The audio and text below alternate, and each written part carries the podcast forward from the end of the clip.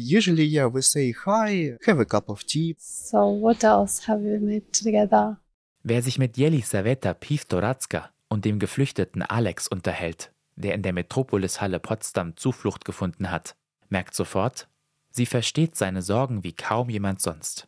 Denn sie ist selbst vor zwei Jahren aus Saporica in der Ukraine geflohen, mit ihrem damals zehnjährigen Sohn. Es war Panik. In der Mitte der Nacht unser Zug stoppt und das war Alarm.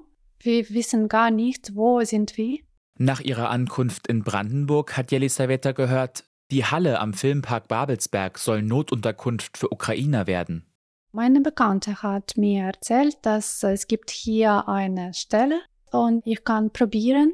Sofort hat sie sich beworben und wurde zu einer der ersten unter den ukrainischen Geflüchteten, die hier Arbeit gefunden haben. Seitdem arbeitet sie für die Flüchtlingshilfe vom Roten Kreuz. Sie hilft den anderen Geflüchteten anzukommen.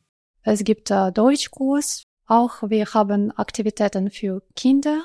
Am Anfang wir haben einen Ausflug. Es geht ihr gut in Brandenburg, in Potsdam, sagt sie. Ob sie in Deutschland bleiben will, das weiß sie aber noch nicht. Das ist Tradition, dass Deutsche haben planen bis Rente, aber in unserem Fall ist es ein bisschen anderes. Eine, die kurz davor ist, so richtig im Job anzukommen, ist Alexandra Priatkina. Die 57-Jährige ist studierte Ingenieurin, hätte nie geglaubt, dass sie nochmal neu in den Beruf starten würde. Auch sie ist vor etwa zwei Jahren geflohen.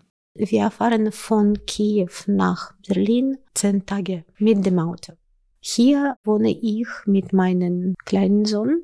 Erst musste sie Deutsch lernen. Dann hat sie eine Fortbildung zur Energieberaterin begonnen. Ein Mensch kann nicht nichts tun. Jetzt verstehe ich, wie man in Deutschland arbeiten kann.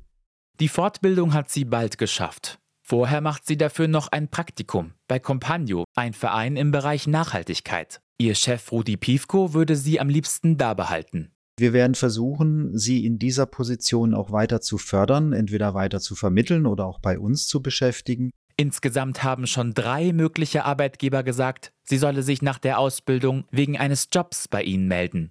Für die Jobsuche, ich bin sehr optimistisch.